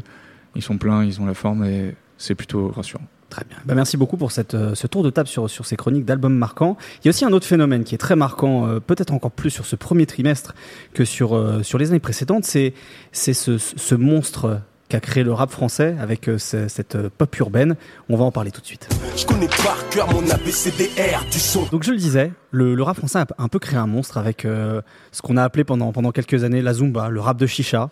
en tout cas, voilà des, des, des, rappeurs ou des, ou des gens inspirés par le rap qui aujourd'hui font une, une, musique populaire inspiré par le rap, mais aussi les, musiques, euh, les musiques nord-africaines ou africaines.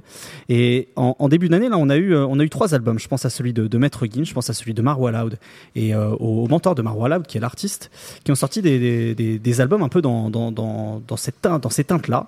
Et justement, j'avais quand même envie d'en débattre avec vous parce que c'est un sujet qui, qui est finalement assez, assez peu abordé aujourd'hui, je trouve, alors que c'est un phénomène important.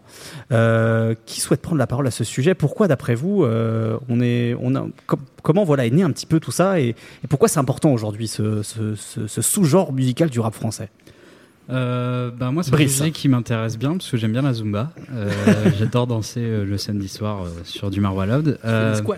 Exactement, des squats, des pompes, des tractions, tout. mais je trouve que c'est un peu une espèce de nouvelle étape dans l'espèce de raz-de-marée populaire qu'il y a dans le rap aujourd'hui. Euh, qui est que en fait, euh, donc 2017 euh, année où le rap s'impose chez tout le monde, 2018 année où le rap s'ouvre aux oreilles de tout le monde et où bah, justement ce qu'on appelle la zumba est maintenant bien moins méprisé et beaucoup mieux réalisé aussi. moi, j'ai eu un j'ai eu un déclic un peu en écoutant l'album de Marwa Loud euh, parce que avant ça, euh, j'aimais ce genre de musique à moitié. Euh, je dis pas que j'en écoute tout le temps, mais je trouve, je trouve oui, bon, ça va.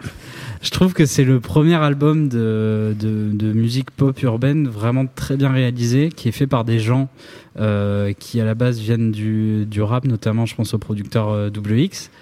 Euh, et, et en fait, j'ai l'impression que il y a d'une part une plus grande acceptation du public de cette musique. Euh, moi, euh, après c'est peut-être personnel, mais j'ai l'impression qu'il y a eu un peu un déclic aussi, peut-être avec euh, des gens comme Niska par exemple, euh, qui a vraiment démocratisé un espèce de rap plus pop euh, avec plein d'influences. Je mettrais MHD aussi. Euh, je dis pas qu'ils font exactement ça, mais ça, ça a permis une première ouverture de l'oreille du public. Et à côté de ça, bah, euh, je trouve que chez l'artiste, chez Marwa Loud euh, et tous les autres, il y a, y a quelque chose au niveau des productions, de la réalisation qui est mieux fait et qui est euh, qui est, qui est aussi qualitatif en fait. Euh, il y a un, par exemple dans un autre, encore un autre genre qui parle plus de l'acceptation du public. Je trouve qu'on se moque beaucoup moins euh, d'artistes comme Joule ou, euh, ou Consort euh, qui font, qui faisaient déjà à Marseille des choses un peu proches de ça. Euh, c'est en lien avec le public et c'est aussi mieux réalisé sur moi et c'est pas pour me déplaire. Je vois, je vois B2 euh, faire la moue. Bah, parce que on se moque beaucoup moins de Joule. Joule s'est fait défoncer pendant quand même 3 ans, 4 ans. Euh, et sans Joule, le Marwala aujourd'hui, ça n'existe pas. Enfin, je suis. Après, bah, euh, c'est ce que disait, c'est ce que, dis, ce que hein. disait B2, c'est quand, euh, c'est ce que disait ouais, Brice, pardon, c'est qu'en quelque sorte, il a, il a peut-être aussi ouvert, ouvert des, il a bah, essuyé les plâtres. Il a essuyé les plâtres. Il a essuyé les plâtres. Il a essuyé les plâtres, mais en même temps, il a quand même eu un, un, succès commercial assez incroyable. Ouais, parce que, comme d'habitude, on a toujours, enfin, on a toujours, c'est logique, mais les gens qui écoutent spécifiquement tel ou tel type de musique vont avoir une tendance élitiste, qui va rejeter le succès populaire. Donc Jules a eu accès à ce succès populaire et euh, au fil du temps, on va dire, les, gens qui se voulaient élitistes ont fini par, par l'accepter. Et du coup, Marwalog arrive avec des portes ouvertes par Joule et par l'artiste aussi. Par Attention. Par l'artiste. Hein. ça fait quand même 15 ans que l'artiste mm. bosse dans l'ombre. Enfin, ça. Et voilà. Et euh, non, après, je suis, je suis d'accord. C'est juste le, le, côté, euh, on se moque pas de Joule. Il a quand même pris très très cher. Bah, on se moque plus de, enfin, on se moque moins de Joule. Ouais. on se moque moins.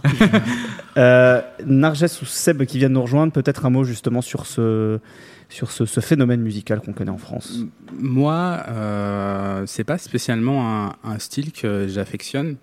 Euh, après, ça fait manger, donc euh, voilà, c'est très bien. Mais plus que je critiquerais dans ce style-là, je rejoins David Brice dans le sens où c'est vrai que c'est beaucoup mieux réalisé. En revanche, j'ai l'impression que, euh, un peu comme des cycles, là on est arrivé à un cycle où, étant donné que ça marche très très bien, tout le monde exactement sur les mêmes productions, sur le même style. Je trouve que ce qui manque euh, à cette Zumba, qui, enfin pour moi, là, ce qui est criant, c'est l'originalité, tout simplement. Je me dis après, euh, où est-ce qu'on va aller avec ça, quoi? Et c'est plus ça qui, qui, qui, pour moi, fait défaut, comme dans des albums à Marwalat, qui, qui c'est vrai, rappe correctement, mais l'originalité, je trouve qu'elle ressort pas. Et au final, c'est comme si euh, tout le monde avait trouvé la potion magique euh, d'Astérix et on l'use jusqu'à la fin au final. Et c'est même pas euh, une critique par rapport au fait que ce soit populaire et un, rejet de tout ce qui est ben, populaire tout simplement. Mais c'est vraiment le manque d'originalité que je trouve qui est criant. Et après, bon, bah, encore une fois, ça fait manger, mais où est-ce qu'elle est l'originalité? Narges. Alors moi déjà, je rejette ce mot Zumba pour parler euh, de, musique, euh, voilà, parce que c'est des gens qui font ça. Euh, dans un premier temps, ensuite pop urbaine, on peut juste dire pop, je pense aujourd'hui. Euh, c'est la musique euh, qui vend le plus. Euh, et voilà, c'est populaire, donc c'est pop, tout simplement. Première chose. Ensuite, par rapport aux histoires de, quand on parle d'originalité, alors certes, bah, on le sait, hein, il y a des cycles. La musique, c'est des modes. Donc, à un moment, on fait tel genre d'ambiance, et puis après, on passe à autre chose. pour moi, les, les, les, histoires sont pas forcément comparables dans le sens où, effectivement, Jules a, a ouvert la porte. Sans Jules, Marwa ne ferait pas ce qu'elle fait.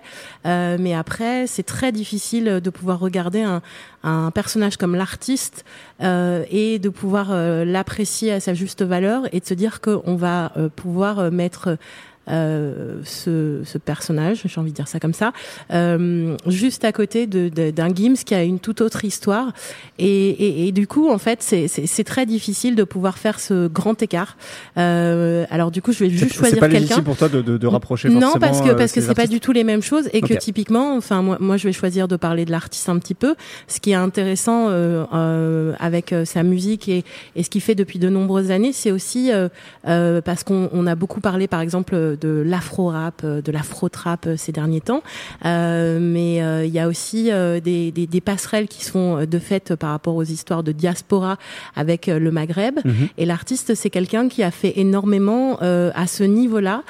c'est quelqu'un qui est très très très aimé au Maroc, qui a fait beaucoup pour le rap marocain, pour lequel je milite fort, parce qu'il y a vraiment beaucoup de talents qui viennent de là-bas. Et, et, et c'est quelqu'un qui ouvre plus que des portes à une Marwa Loud. Euh, donc euh, voilà, c'est tout ce que je voulais dire à ce niveau-là. Donc sa popularité euh, sert une quantité de jeunes artistes en devenir et je trouve ça chouette. Très bien. Quelqu'un d'autre veut intervenir sur ce sujet On passe à l'autre? Mon Zo, je t'en prie. Très rapidement, juste sur la pop urbaine, je suis assez d'accord. Pour moi, c'est de la pop aussi. Sauf que on essaye de nous vendre tout et n'importe quoi avec l'urbain aujourd'hui. Euh, et qu'il y a un moment, euh, c'est bien que tu as remis ça en place et il faut qu'on le fasse parce que d'autres artistes que tu n'as pas cités et que je ne citerai pas pour pas leur faire de, de, publicité, mais qui se rapprochent plutôt de la chanson française pour certains, de la parodie pour d'autres, euh, etc. Euh, non, en fait, euh, pardon? Donne des noms. Oh, tu veux que je donne séquence par Eddie Non, bah, pff, Eddie de Préto, par exemple. voilà, c'est bon, il est lâché le nom. Voilà, mais on va pas passer 10 heures sur lui, ça sert à rien. Mais c'est juste ça. L'urbain est devenu, en fait, euh, à force d'être partout, d'être. Ah, c'est la ligne d'or. Hein. En fait, on a tous demandé à ce que le rap soit reconnu. Et là, on est en train de choper le revers de la médaille en pleine gueule. C'est-à-dire que c'est devenu l'argument marketing de l'urbain total, etc. Et on est en train de tomber dans un espèce de totalitarisme de ça. Le mot est bien sûr beaucoup trop fort, euh, mais, mais voilà, c'est juste ça qu'il faut remettre en place.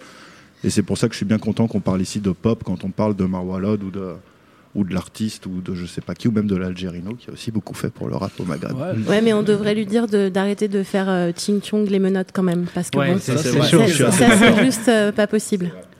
On est quand même vachement positif sur la Zumba pour les gens de la BCDR ah, du normal, parce que tu vas te faire tailler par Narges. S'il te plaît, fais Je pense qu'aussi on rattrape euh, un retard qui est assez exceptionnel sur la pop internationale où euh, il y a beaucoup plus de Enfin, il y a beaucoup plus de porosité depuis très longtemps, notamment aux États-Unis, où il y a des stars mondiales comme Beyoncé, ou même comme Lady Gaga, ou comme Katy Perry qui n'existeraient pas s'il n'y avait pas eu euh, Juicy J, Project Pat et tous les autres tarés euh, qui ont fait de la, de la musique de, de tarés avant et qui les ont en plus invité sur des morceaux euh, complètement incroyables après. On est, on est méga en retard là-dessus, donc on est obligé de faire des, des raccourcis et de dire oui, c'est de la pop, mais quand même urbaine, c'est un peu du rap, mais c'est un peu de la chanson aussi, et c'est mélangé avec le Maghreb et tout. Non, c'est de la pop. C'est Michael Jackson en 2018. C'est pas encore à ce niveau parce qu'il n'y a pas les mêmes résurgences et que c'est énorme parce que c'est Internet.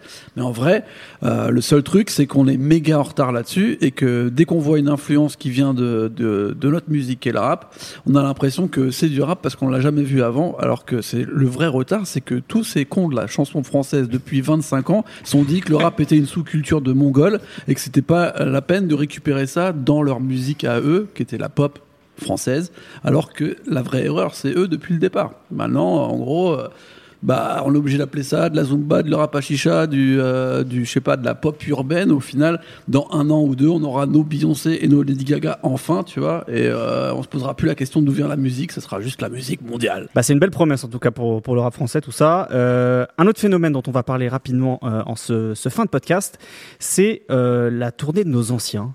Le secteur A, NTM, qui sont revenus sur scène et qui vont continuer la tournée. Jingle. Je connais par cœur mon ABCDR du son. Donc voilà, le, au mois de mars, euh, NTM a fait trois Bercy. Euh, ils vont continuer à faire la, la tournée des festivals jusqu'à jusqu'à la fin de l'été. Le secteur A va remonter sur scène aussi pendant un mois, de fin avril jusqu'à fin mai. Euh, Qu'est-ce que ça vous inspire? Est-ce que c'est une célébration de notre, notre patrimoine ou c'est une célébration de, de, leur patrimoine à eux, dans le sens patrimoine financier, parce qu'il faut faire rentrer un peu d'argent si on est un peu cynique? Qui veut prendre la parole sur ce sujet? Bon, déjà, Alors, donc, donc Slurg nous a rejoint. Salut Slurg. Salut, comment ça va? Bien et toi? Bien, bien, bien. C'était un peu long, mais c'était très sympa ce que vous avez dit depuis tout à l'heure. Ok, je, je, je, prends pas en, voilà, je prends pas en note le, long, je, retiens juste le sympa. Alors dis-nous dis tout sur ce sujet. Euh, bah écoute, moi je pense que euh, le fait que ce dont on devrait euh, être tous d'accord, c'est que la bonne chose c'est qu'ils reviennent sur scène plutôt que sur disque. Puisque euh, non non non non, on, on va pas se mentir, n'importe qui euh, qui a écouté qui a écouté ces gens-là il y a 20 25 ans bah, si on veut les revoir, c'est pour voir euh, les morceaux qu'on a écoutés quand on était petit, quand on était jeune ou quand on était jeune adulte, selon notre génération. Mais euh, je pense que le fait que ça revienne sur scène, c'est une bonne chose. Personne achèterait leur disque aujourd'hui ou euh, tout le monde les descendrait.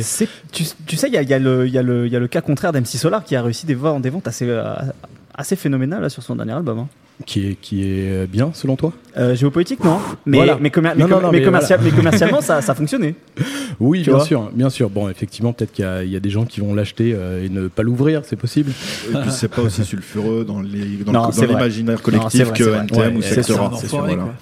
Non, mais voilà, NTM, ils ont, ils ont 50 ans. Euh, on va pas, personne n'a envie d'écouter ce qu'ils, euh, ce qu'ils ont à dire aujourd'hui. On a envie de euh, revivre des souvenirs et euh, d'écouter les morceaux des, des premiers albums revenir euh, surtout euh, dans le cas d'un groupe qui a fait un break euh, aussi long, ça n'a aucun intérêt quoi.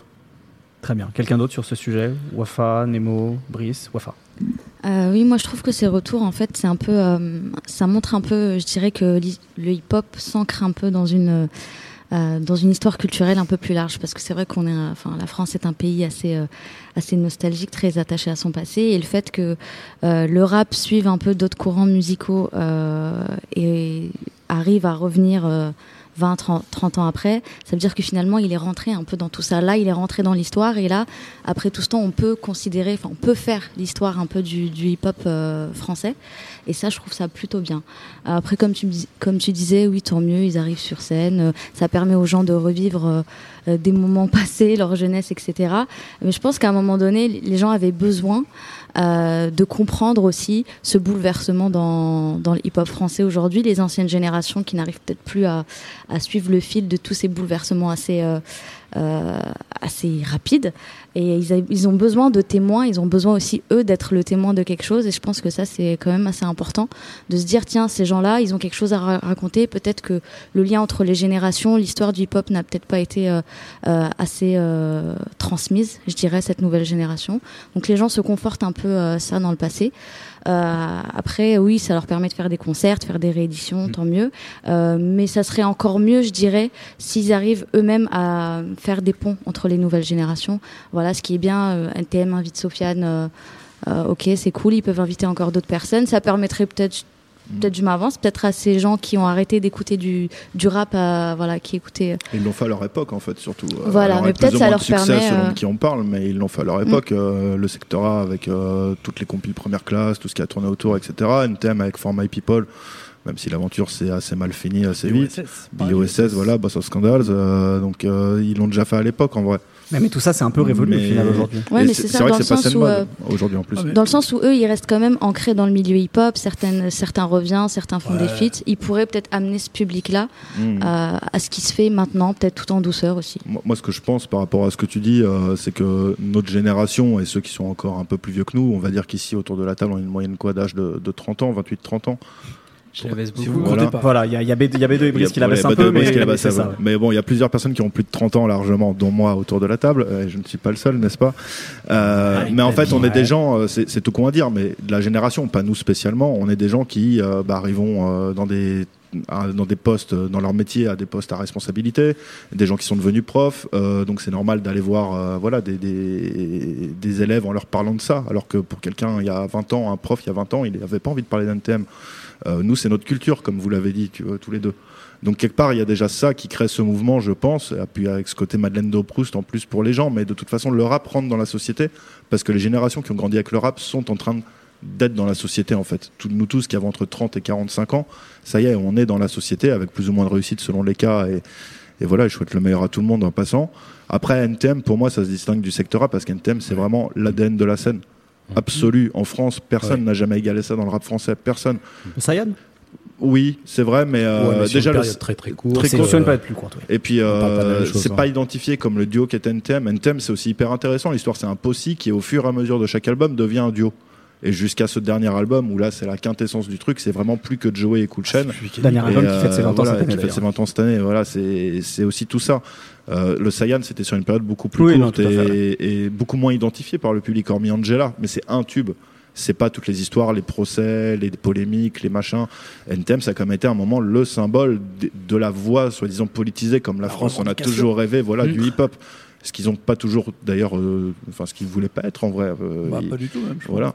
après le secteur A c'est encore un autre modèle mais ça il y en a d'autres qui en parleraient mieux que moi autour de la table donc je vais laisser Nemo en parler mais pour quelques, ça, quelques derniers mots à ce sujet sur, euh, sur ces anciens qui euh, bah, euh, avec grâce. Moi je, trouve ça cool. Je trouve qu'enfin on a les, les, Rolling Stones, tu vois. Enfin, mine de rien, moi quand j'étais petit, on me disait genre ouais, je vais voir les Rolling Stones. Pour moi, le dernier album de Rolling Stones qui était bien, il était de 74. les mecs en 94, ils allaient voir des concerts avec des gars qui avaient plus de dents, qui étaient défoncés à la coke et tout. et je me disais ok, ça veut dire que les gars, ils peuvent continuer à jouer leurs morceaux jusqu'à la fin de leur vie, tu vois. Ou même Johnny, respect à lui, pouvait continuer à être une méga star alors que toute la musique faisait depuis 10 ans puis la merde, mais les gens se rappelaient de tout, ce qu'ils avaient capté quand ils étaient petits et ça les emmenait sur autre chose. Je pense que NTM, c'est exactement ça, surtout sur le live. Après, Sector moi, il y a un autre truc, c'est que c'est peut-être les mecs qui ont fait le plus grand braquage de l'histoire du rap français. Ils sont arrivés au bon moment, ils ont, ils ont tout fait sans mettre, enfin, en gros, ils ont essayé de faire la première euh, pop française, comme on disait là, mais en restant des, des, des provocateurs espiègles un peu débiles euh, entre Stomy Bugsy, Dom Gineco et Passy, tu vois, et à devenir des, des sortes de moguls euh, du rap, chacun de leur côté. Passy qui a quand même fini à côté de Pascal Nègre dans Star Trek, je crois. Donc c'est quand même des méga légendes de d'un truc vraiment franco-français, tu vois, que tu peux pas avoir autre part. C'est les tontons flingueurs, les mecs. Et là, tu les vois encore ensemble. C'est n'importe quoi. On dirait une bande de, c'est un carnaval, tu vois. Genre, hmm. euh, c'est la cour d'école, ouais. Ouais, et pour le coup, sur scène, c'est marrant parce que t'as l'impression que c'est vraiment encore des potes, euh, un peu des, vieux darons. Tu sais, moi, je pense souvent aux trois mecs dans qui sont sur le perron là dans je sais plus quel film de Spike Lee là qui racontent des blagues pendant 3 heures pendant qu'ils jouent au domino tu vois. Et pour moi ce secteur c'est devenu ça tu vois. Mm. c'est devenu genre des anciens qui voient les jeunes en disant ah ils font les mêmes conneries que nous on faisait à l'époque tu vois. Nous on va faire les conneries qu'on faisait il y a 20 ans. Et en même temps on se raconte nos trucs. Ça peut durer des heures. Tu mets Lino Pete Bacardi Tony Bugsy dans une même pièce. Il y a des blagues ça peut et là pour moi ça devient un spectacle en soi tu vois. Et ça devient des modèles intéressant, comme à mon avis les générations avant nous étaient euh, passionnées par euh, euh, les histoires de Keith Richards qui sniffait son père, des cendres de son père. c'est pareil, pour moi c'est pareil. J'aimerais bien entendre la, voix des, justement des deux, deux, personnes qui baissent la moyenne d'âge de cette table, B2 et Brice peut-être pas connu cette époque. Voilà, peut-être pour commencer. Qu'est-ce que, qu'est-ce que ça vous inspire vous au final justement ces anciens, ces anciens qui reviennent comme ça? Moi je suis pour l'euthanasie. voilà. Est-ce que tu sais de qui non, on parle? Non, non, mais franchement je vois vraiment, je vois vraiment que l'aspect euh, économique derrière. Moi. Je vois vraiment aucune spontanéité, je vois aucune proposition. Effectivement. Depuis l'âge d'or du rap français, cette tournée de l'an passé là, enfin même déjà déjà de, déjà le comeback de 2008 de NTM, pour moi il est quand même euh, même si euh, apparemment il y, avait, une feuille d'impôt à remplir pour toi. Même, si scéniquement parlant, apparemment ça valait le détour. mais déjà, moi, pour moi, j'y vois essentiellement l'intérêt économique. là, cette année, le comeback des 20 ans, c'est pareil pour moi, la même chose. L'âge d'or du rap français, j'en parle même pas, c'est de vaste mascarade où Bestaflex et Express D montent ensemble sur scène et j'y crois pas une seconde. Et euh... tu, crois, tu, tu, crois pas qu'avec euh, avec l'âge on peut, on peut se rabibocher, non? Non. Ok. Euh, et, euh, et, et, là, sur la tournée du secteur A, moi c'est sur deux interviews différentes, dans deux médias différents, donc une à OKLM euh, où Pete Bacardi découvre avoir commencé à enregistrer un album du secteur A par la bouche de Lino. je suis très sceptique. et une autre interview, une autre interview à Move alors attention, asseyez-vous. Oui, où, euh, Pete Bacardi apprend que. Euh, non, où Stomy apprend qu'il a baisé la meuf de Pete Bacardi. c'est bon. C'est bon, j'y crois pas une seconde, c'est de la mise en marché, c'est tout. Ok, j'y crois pas. Très bien. Euh, Brice. Alors, euh, je vais aussi vous casser votre truc, mais euh, je voulais quand même signaler un. C'est vrai que bon, c'est pas quelque chose que j'ai connu, du coup, je suis un peu moins, un peu moins nostalgique, mais euh, je voulais quand même signaler que sur la. dans 20 ans en concert. Oh putain, j'ai ah, premier rang à poil en train de faire tourner le t-shirt. mais non, ce que ce que je veux signaler quand même, on en a pas trop parlé, mais c'est que sur la tournée de l'âge d'or du rap français en province, il y a eu beaucoup de dates qui ont été annulées faute de places vendues. Euh, ça, je voulais quand même le dire. Et euh, j'avoue que bon, j'ai écouté les interviews euh, de. C'est ambiance, le frère. Exactement. Je suis un briseur d'ambiance depuis Total. Donc si ça marche pas, c'est pas bien. C'est ça le succès populaire non, non, au-dessus de tout. Non, mais je pense qu'il y a eu un, il y a un effet d'opportunisme aussi qu'il faut, faut, montrer. et puis, en fait, les, les interviews que j'ai écoutées de, de Sectora, d'Âge d'Or il y avait un peu aussi des discours un peu euh, un peu vieux con parfois en interview euh, que bah moi ça m'a pas parlé j'ai trouvé ça un peu un peu relou euh, enfin ce que je me demande c'est est-ce que les les jeunes aussi sont intéressés par par, par ces tournées en fait? Il n'y a aucun jeune dans ces concerts. pas, mais quel est, quel est l'intérêt de cette remarque? Est-ce que tu veux de Rolling Stones Est-ce que, est-ce que, enfin, en termes en termes de com, ça aurait été intéressant d'essayer de, d'attirer de, aussi les, les plus, plus que jeunes tu crois que les publicistes de Rolling Stones actuellement ils cherchent à avoir des publics de 20 ans Il y a des jeunes qui écoutent les bah, Rolling Stones. Ils vont aller voir Bébé Brune, ils vont pas aller voir les Stones. Ils non, si, si, il y a, y a des jeunes qui écoutent les Rolling Stones. C'est pareil, ils découvrent, bah, mais ils vont pas aller les voir en concert à 150 balles la place pour avoir un mec qui a plus de dents et qui, a qui manque des cheveux. Gros, c'est pas possible, c'est normal. Non, mais c'est un truc générationnel, c'est des concerts générationnels. De toute façon. Ouais, mais en fait, il y a un côté achetant les têtes de bois qui me met un peu mal à l'aise où ils arrivent. Non, mais là, oh, c'était bien avant, hein, dis donc. Aujourd'hui, ils parlent de drogue et d'alcool et de flingues. Ils en parlaient déjà d'avant. je veux dire, que les balles. NTM, ils parlaient de, de, de, de, enfin, il y, a grave de trucs sur la drogue déjà. ça parle de cul dans absolument tous les oui, morceaux de Mystère amer et de, de Sector A. Enfin, Doc Gynéco, mec, il y avait des interludes, il parlait de lécher les tranquilles. Enfin, de quoi tu me parles Et c'était 15 000 fois encore plus subversif, surtout que maintenant tout le monde en parle. Genre, t'as l'impression que un gamin de 12 ans, il peut dire qu'il a fumé des cônes plus gros que la terre et qu'il baisse 12 meufs par jour.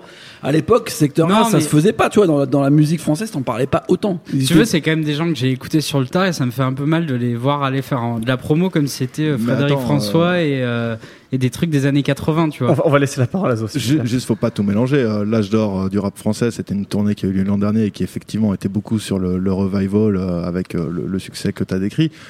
NTM, ça n'a rien à voir. C'est vraiment le groupe français de scène qui, qui déboîte tout, qui revient sur scène. Et voilà, et peut-être qu'il n'y a pas des jeunes, et encore, il y avait des jeunes au concert de NTM là récemment à, à, à Paris-Bercy. Euh, et après, le secteur A, c'est encore, comme l'a expliqué Nemo, un autre cas particulier. Pour moi, c'est trois modèles économiques qui n'ont rien à voir, mais qui, par contre, effectivement, rencontreront une moyenne d'âge de 30-40 ans parce que, bah, comme tu l'as décrit, euh, vous, vous l'avez pas vécu, c'est logique. Mm. Et comme euh, l'a suggéré je sais plus qui, quand Necfeu sera en concert dans 20 ans, euh, on va bien rigoler quand on se reverra, mon grand. Voilà, c'est tout. C'est comme ça. Tu verras, ça t'arrivera aussi. Tu deviendras vieux. On, va finir. vieux, je suis pas bien, on, va finir avec une phrase d'Orelsan qui disait "C'est nous le futur, c'est nous les ringards de demain" dans un morceau. très rapidement, pour finir ce podcast, vraiment en deux mots, le projet que vous attendez pour les mois qui viennent dans le rap français. Chacun votre tour, allez-y, dites-moi tout. Qu'est-ce que vous attendez? Allez. J'attends l'album de Triple Go qui va s'appeler Match Kill, qui devrait sortir prochainement, je pense. Euh, donc produit par Momo Spaz, peut-être Jukebox à côté, et euh, au micro toujours Sangui. C'est le binôme le plus, au son le plus frais dans le sens original, euh, unique en France actuellement. le groupe de Montreuil, donc Triple Go. Brice euh, j'ai pas envie d'être original, du coup je vais dire que je suis intrigué par le très intrigué par le retour de Damso pour euh, voir s'il peut faire euh, plus que ce qu'il a fait sur Ipséité. Je crois y a Joke. Bah, Joke ça m'intrigue aussi, mais Damso musicalement il y a quand même quelque chose qui a été très fort l'année dernière. Très bien, Nemo.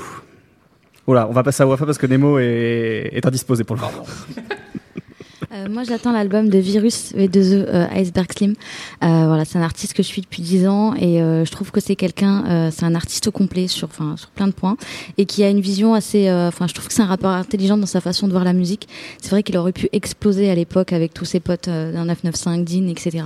Mais il a choisi, voilà, de se mettre en retrait, de vraiment construire son flow, son univers, son rapport au producteur, que ce soit Just Music Beats ou Ikaz.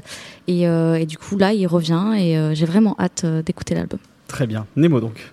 Euh, moi, c'est Zola, un rappeur euh, du 91 que j'aime bien parce que ça me fait penser vraiment à tout ce que j'aime bien en rap américain en ce moment. Bien sûr, c'est hyper juvénile. Ça rend fou parce que ça part dans tous les sens et que c'est un autre style musical. Mais j'aime bien ce qu'il fait en ce moment. Je pense que son album peut être très cool. Ok. Narges Moi, j'attends le projet du collectif NAR. NAR, c'est rap français, rap marocain qui se retrouve sur des prods de pas mal de beatmakers français. Euh, c'est, euh, ça va être euh, un gros truc, je pense. Il y a le premier titre qui est sorti, euh, qui s'appelle Money Call, sur lequel on retrouve euh, Shobi et Mad. Alors Shobi fait partie du groupe Shaifin, Mad c'est son petit frère, et sur ce titre-là, ils sont avec Laylo. c'est une prod de Easy Dew, et, et c'est super important d'avoir des projets comme cela parce que ça permet de mettre en lumière d'autres scènes rap qui sont ultra incroyable. Euh, je sais, je suis pas très objective euh, quand on parle de cette scène. Euh, tu fais du chauvinisme. Oui, voilà, j'ai envie que tout le monde écoute de, la trappe marocaine. Non, non, mais il faut surtout écouter ça parce que c'est ultra bien produit, que les mecs sont très forts. malheureusement, faut un petit peu comprendre le dérija pour comprendre les paroles, mais sinon, d'un point de vue technique, c'est relativement c'est magique, quoi. Voilà. Donc il faut écouter Nar, Money Call déjà, et puis j'attends ce projet fort, quoi. Slurg, toi, est-ce qu'il y a un truc de rap français actuel, de rap, euh, oui, français. En français, moi, moi, j'attends l'album de Virus avec un i accent circonflexe. D'accord.